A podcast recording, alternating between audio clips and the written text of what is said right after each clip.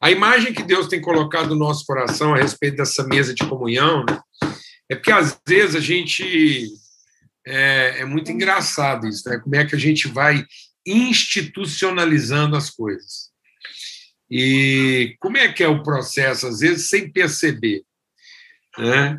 É, você começa a, a, a, escolher os restaurantes pela especialidade. Né? Então, é mais ou menos assim que às vezes a gente vai fazendo com a igreja. Ah, hoje eu queria comer isso. Então, então você vai lá para um lugar. E, ah, vamos, vamos comer um peixe. Tá, vamos lá no restaurante especializado em peixe. E aí a gente chega e pede o prato que a gente gosta. Né? Então a gente ordena para o garçom. Dá para, né? E aí é churrasco, é isso aqui. Mas é interessante que quando a gente é, está em casa e a gente é filho, a gente confia naquilo que o pai providencia, né? Então, o pai não senta os filhos e anota os pedidos, depois vai lá para a cozinha trazer o prato de cada um, né? Então, assim, não é assim, né? Pelo menos na minha casa nunca foi assim, né? E aí, o que vocês querem hoje? Aí a gente faz os pedidos e o pai sai lá do... Não, a gente sentava na mesa assim, numa absoluta segurança de que, por mais que não parecesse, tudo que ia sair de dentro daquela cozinha, no fim ia fazer sentido, amém? Amém, mano? Eu acho que a gente precisa recuperar isso na vida da igreja, né? A gente acreditar na comunhão e na fidelidade. Então, nós conhecemos a fidelidade de Deus e na comunhão a gente vê o que, que Deus preparou, né? Então, em tese, a gente deveria estar sentado assim na mesa da comunhão da igreja, absolutamente livre, e pensando assim: como é que Deus vai nos surpreender hoje? como é que Deus vai nos surpreender hoje? E aí, através de cada um, né, como entrou aí o Ney, entrou aí o Rafa, cada um vai entrando e é, e é portador, né? é mensageiro de Deus para aquilo que ele quer pôr na mesa. E aí faz sentido. Faz sentido, porque estava no coração do Pai. Então, se mais alguém se sentir portador de Deus aí para colocar algo na, na nossa mesa aí, fica à vontade. Amém? Estou vendo aí né, na, na tela aqui que eu estou vendo aqui, estou vendo aí o Ricardo e a Fabiana lá de Portugal participando com a gente, um, um casal que a gente já se conhecia, mas agora muito mais né, de uma forma assim tão inusitada. A gente tem mais intimidade durante esses dias aí agora do que quando a gente às vezes se encontrava. Meninada, tá tudo lá, os meninos bonitos, graças a Deus. É muito bom. Então, se alguém mais quer repartir, quer compartilhar algo assim, sem direção de Deus para isso, fica à vontade. É só você abrir seu microfone aí e colocar na mesa aquilo que Deus colocou na sua mão, no seu coração.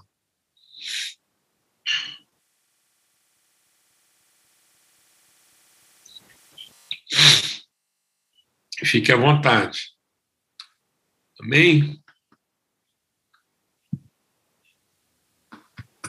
Benção.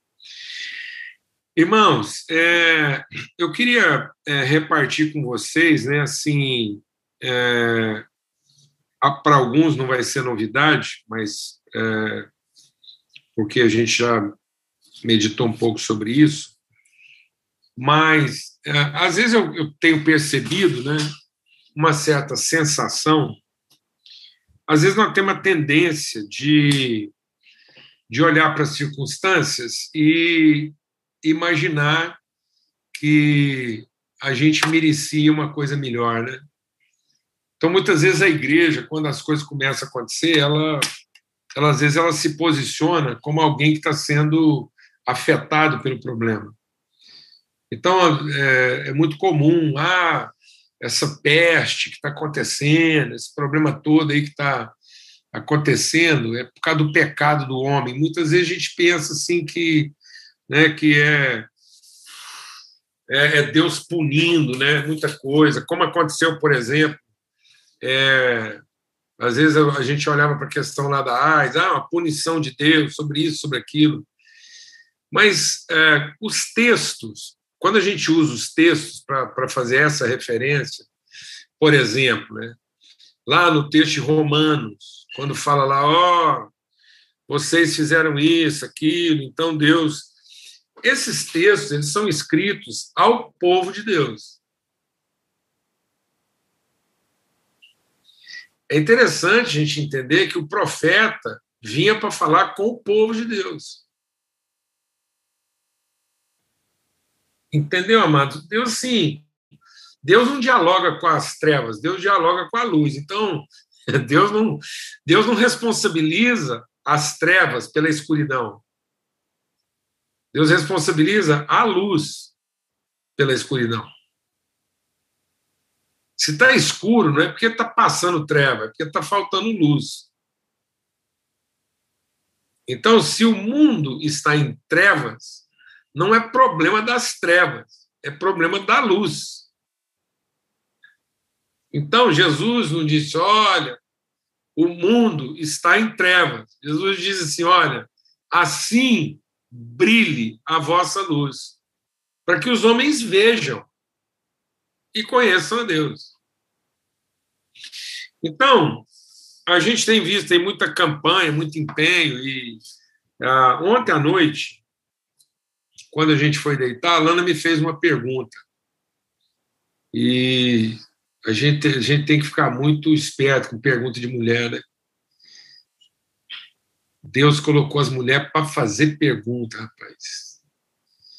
E, e para a gente buscar Deus. Mulher faz cada pergunta que vou te falar um negócio. Só Deus, só Jesus, só o Espírito Santo para trazer revelação. Eu sempre estava falando, mas bem, é o seguinte: você nunca pare de fazer pergunta. Por mais que você perceba que eu estou ficando assim meio afetado pelas perguntas que você faz, mas faça. Porque aí eu vou ter que buscar a resposta em Deus. Porque são perguntas assim. Tanto é que Deus, assim que Deus anunciou o nascimento de Jesus, a Maria, pá, já fez uma pergunta. Então, assim, é isso mesmo. Um dos ministérios sublimes das mulheres é fazer pergunta. Aí a Lana virou para mim e falou assim: bem, o que, que você acha aí que vai ser esse ano? Ó, como é que você acha que vai ser esse ano? Eu respirei, pensei, falei assim, bem, sinceramente, assim, aquilo que eu tenho no meu coração é que ela, aí na pergunta ela falou assim, Aí a segunda parte da pergunta: você acha que vai ser como o ano que passou, o ano passado? Eu pensei falei: não, eu sinceramente acho que vai ser bem pior. Porque o ano passado foi um ano muito difícil. E, mas mais ou menos nessa época, no ano passado, a gente estava se dando conta de um grande problema a ser enfrentado.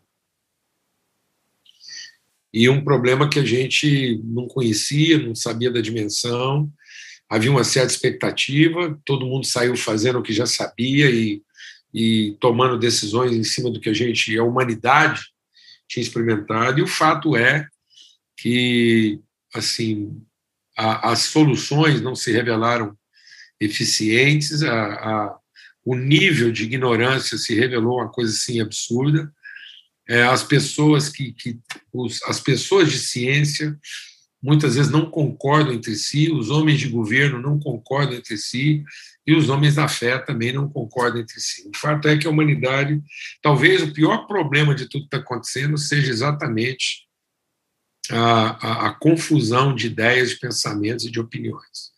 Devagar as coisas estão se alinhando, mas o fato é que um ano depois, nós estamos vendo uma situação grave, a gente acabou de, né, de, de, de saber aí que uma das coisas que está acontecendo é que essa nova onda aí da, da contaminação está atingindo a população jovem, o que foi diferente da primeira onda. Nós estamos tendo agora vítimas bem mais jovens, 15 anos, 17 anos. Eu acabei de receber o pedido de oração aqui da Rúbia, e pelo marido dela, Alexandre, 30 e poucos anos, o estado dele é grave. Então, é uma coisa assim que está mexendo com todo mundo realmente. Então, assim, é, em relação ao ano passado, a gente agora está com um estado de ânimo bem mais afetado, muitas pessoas muito afetadas, muita dor. Os recursos, né, as pessoas que estão trabalhando aí na linha de frente, muita gente mesmo assim exaurida. Então, ou seja, o, o que tem pela frente é um tempo assim de aparente escassez, dificuldade e muita luta. E a gente fica pensando, então, como é que fica a igreja nisso tudo. E muitas vezes a igreja responsabiliza o mundo né, por tudo que está acontecendo. Mas se a gente lê um texto que é bastante usado, um texto que é bastante usado né, para falar de como é que deve ser a postura da igreja no meio dessa situação toda, o, o Salomão, quando ele foi entregar o templo, né, Deus fez uma aliança com ele. E lembra que Jesus vai lá para. Jesus, quando foi para Jerusalém, ele foi examinar o templo. Ou seja, se Jesus viesse hoje, no meio dessa situação, se Jesus tivesse vindo agora, e naquela época nós tínhamos algumas enfermidades muito graves e altamente contagiosas, nós tínhamos uma situação de muita doença, muita dor, né? a lepra, a cegueira, a paralisia, era um, muita prostituição, muita coisa, o domínio, né? o jugo, o pessoal estava debaixo de escravidão, o jugo romano, a promiscuidade, nem fala de corrupção. Então, o cenário sócio-político né, era muito grave, então, em todos os aspectos. E Jesus vem dentro dessa situação. E o que, que Jesus vai visitar? Onde é que Jesus vai fazer a aferição dele? O que, que Jesus foi aferir? Ele foi aferir a igreja. Jesus não foi lá visitar o, o palácio do Pôncio Pilatos, ele não foi lá na, na, na, zona de prostituição da cidade. Jesus não foi lá visitar o cartel lá, da, da a máfia é, judaica. Não, Jesus não foi. Ele não foi aonde o problema estava acontecendo. Ele foi onde é que o problema podia ser resolvido. Ele foi no templo. Porque Deus tinha dito que esse era o papel do templo. Quando Deus estabeleceu o templo como local como local de referência da comunidade, Deus disse assim: ó, assim Salomão acabou de construir a casa do Senhor. Né? Primeira, segunda Crônicas, capítulo 7. E o palácio real. Tudo o que Salomão tinha planejado fazer na casa do Senhor e no seu palácio, ele efetuou com sucesso. De noite, o Senhor apareceu a Salomão e disse: então, agora vamos ver o que, que Deus vai falar do templo. E Deus disse assim: ouvi a sua oração e escolhi para mim esse lugar para a casa do sacrifício. Se eu fechar o céu, de modo que não haja chuva, ou se ordenar aos gafanhotos que consumam a terra, ou se enviar peste entre o meu povo, se o meu povo, que se chama pelo meu nome, se humilhar, orar, me buscar se converter nos seus maus caminhos, eu ouvirei dos céus, perdoarei os seus pecados e sararei a sua terra. Os meus olhos estarão abertos e os meus ouvidos estarão atentos à oração que se fizer nesse lugar, porque escolhi e santifiquei esse tempo, para que nele esteja o meu nome para sempre. Os meus olhos e o meu coração estarão ali todos os dias. Se você andar diante de mim, como fez seu pai Davi, fazendo segundo tudo que eu te ordenei, guardando os meus estatutos, os meus juízos. Também confirmarei o trono do seu reino, segundo a aliança que fiz com Davi, seu pai, dizendo: nunca lhe faltará sucessor que governe em Israel. Porém, se vocês se afastarem de mim, abandonarem os meus estatutos e os meus mandamentos que lhes prescrevi, e servirem outros deuses e os adorarem, então arrancarei da minha terra o que lhes dei e lançarei para longe da minha presença esse templo que santifiquei o meu nome. E tornarei o templo em motivo de provérbio e de escárnio entre todos os povos. E todo aquele que passar por esse templo, agora tão exaltado, ficará espantado e perguntará por que o Senhor fez isso com essa terra e com este templo. E a resposta será: porque deixaram o Senhor, o Deus de seus pais, que os tirou da terra do Egito e se apegaram a outros deuses, os adoraram e os serviram. Por isso ele trouxe sobre eles todo esse mal. Amados, é essencial a gente pensar que talvez não é a igreja que está sofrendo o mal da humanidade. É mais provável que a humanidade esteja sofrendo o mal da igreja.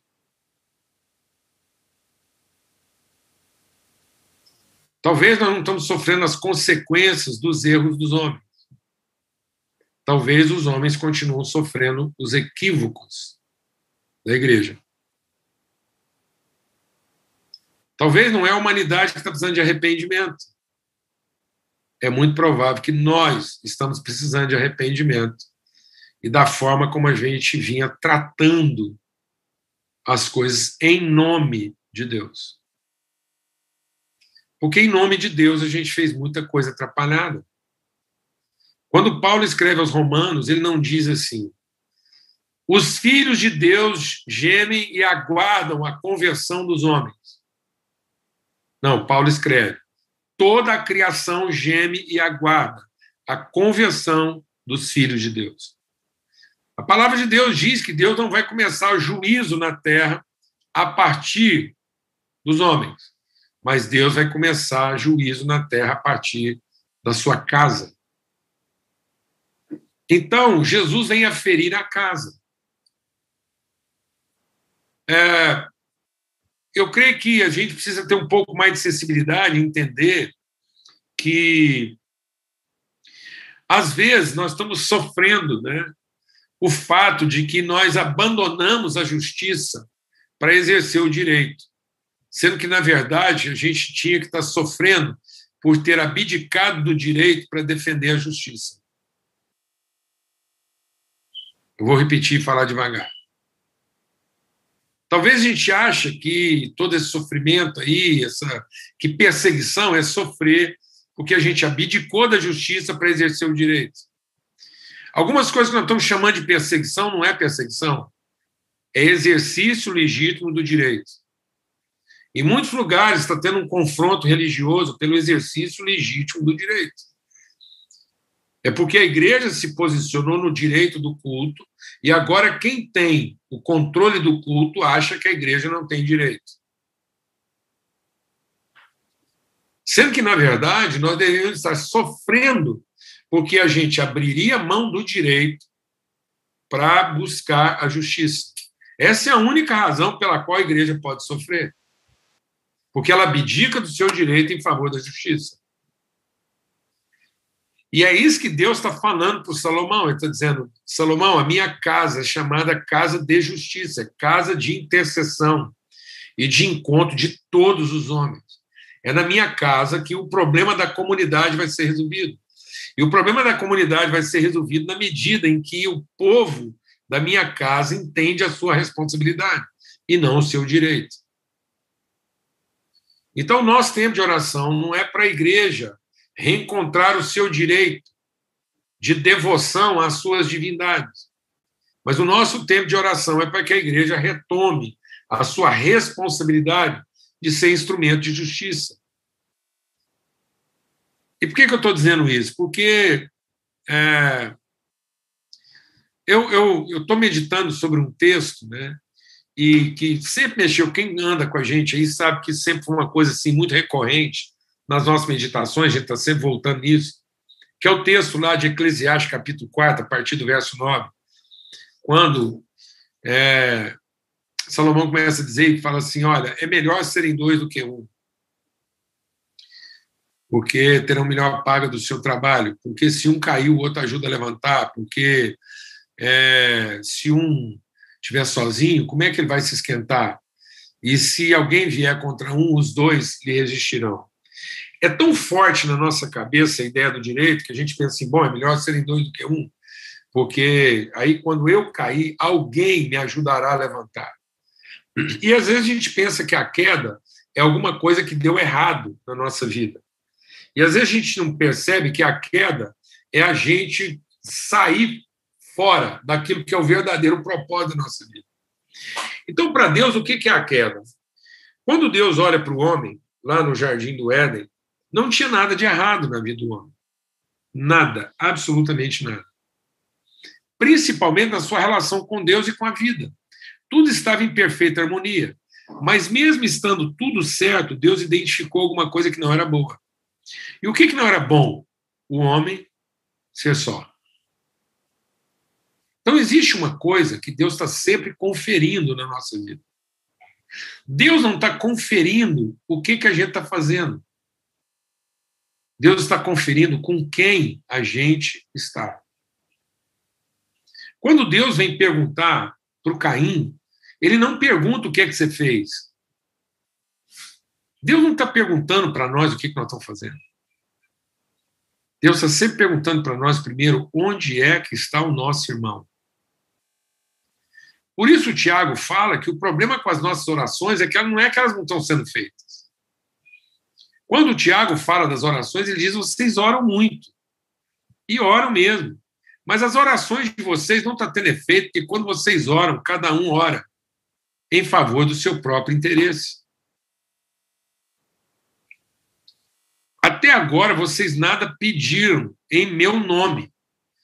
E esse nome é o nome que contempla a comunidade, é o nome Cristo. É o nome que contempla a cidade e não os interesses. O que, é que Jesus identificou no templo? Jesus identificou que o templo estava vazio, que o templo não tinha culto, não tinha liturgia, não tinha cantor, não tinha pregador. Não, tudo estava funcionando no templo. A rigor e a hora. O templo não estava vazio, o templo estava cheio. Não faltava pregador. Os fariseus, os levitas, não faltava louvor. Não faltava oferta. Não faltava recurso. O templo estava bem mantido, o culto estava bem organizado e as coisas estavam acontecendo. Então Jesus não vem, ele nunca vem conferir o que a gente está fazendo. Ele vem conferir com quem e para quem estão sendo todas essas coisas.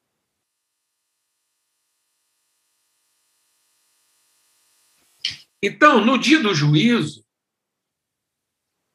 é tão interessante isso que no dia do juízo, nós vamos dizer, eu estou falando nós porque nós precisamos, nós precisamos nos colocar nesse lugar. Quer dizer, a gente acha que, né? Não, mas a gente tem que, tem que, tem que ter quebrantamento.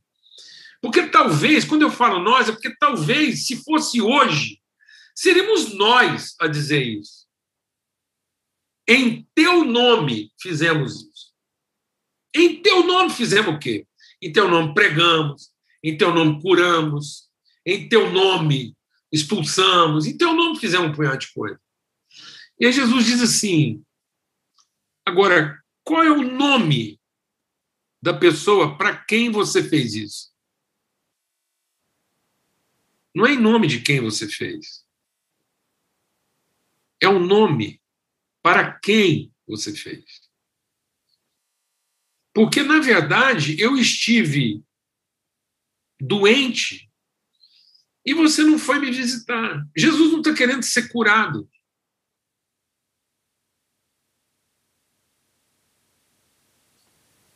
É quase como se Jesus estivesse dizendo assim: se um dia eu estiver doente, eu não quero que vocês vão lá me curar. Eu quero que vocês vão lá me visitar. É como se Jesus estivesse dizendo assim: se um dia eu estiver preso, eu não quero que vocês vão lá me libertar. Eu quero que vocês vão lá me ver. E se um dia eu estiver com fome, eu não quero que vocês mandem comida para mim. Eu quero que você, pessoalmente, me dê de comer. E se um dia eu estiver nu, eu não quero que você manda roupa para mim. Eu quero que você me vista.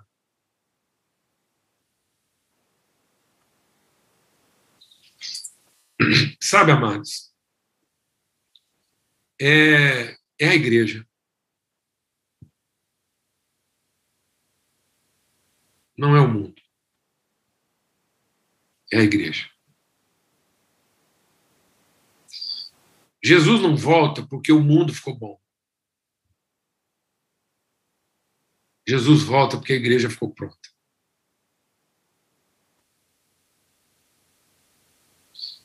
Deus não está precisando da igreja para consertar o mundo.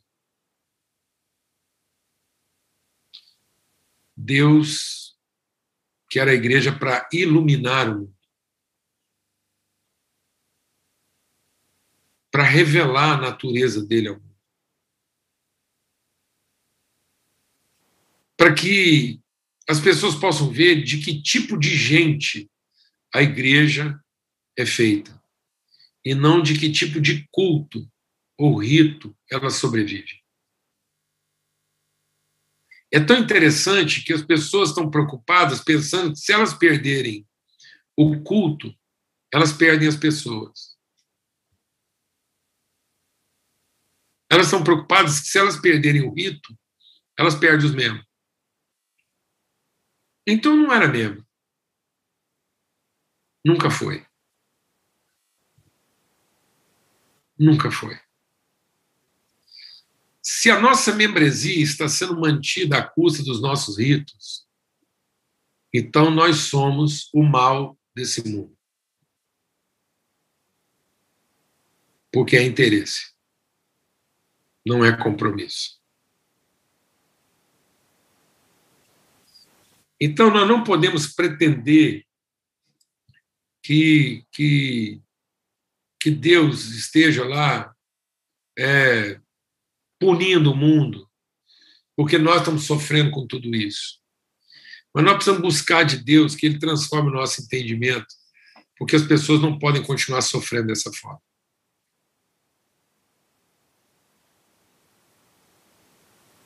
Não é justo a humanidade continuar sofrendo é, as nossas complicações. E hoje, um irmão nosso estava compartilhando com a gente, dentro desse contexto, que o Davi, quando fez um censo, veio um grande mal sobre a humanidade, veio uma grande peste. Porque Davi deixou de cuidar do povo para contar o povo. E o fato de Davi ter querido fazer um censo amaldiçoou todo mundo. E aí Davi teve que ir lá e se arrepender, confessar o seu pecado, restaurar com Deus, e aquilo libertou o povo da sua maldição. E o fato é, amados, que já faz algum tempo que nós estamos mais preocupados em contar o povo do que em cuidar do povo.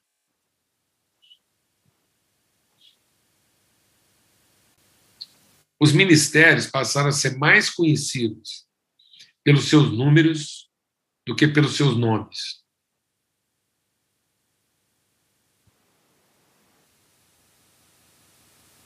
Pelos seus feitos do que pelos seus nomes.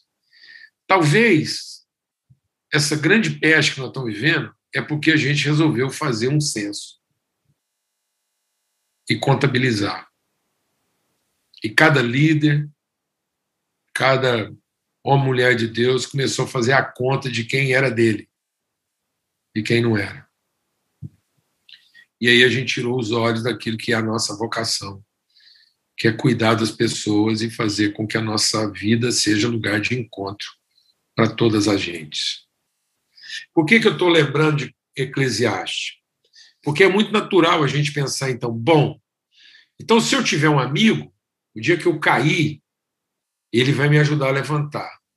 Mas aí eu fico pensando o seguinte: o que, que Jesus fez? Jesus, quando foi orar, deixa Deus ministrar o nosso coração. Quando Jesus foi orar, ele orou pelos seus amigos. Então, o que pode ser a queda na minha vida? A queda na minha vida pode ser o fato de eu viver sozinho. Na verdade, a queda não é alguma coisa dar errado. A queda é eu achar que eu posso viver sozinho. Eu, eu não preciso. Então, o que, que vai me ajudar? É melhor serem dois, porque aí, se eu tiver que cair, ocupar-se de alguém vai me ajudar a levantar.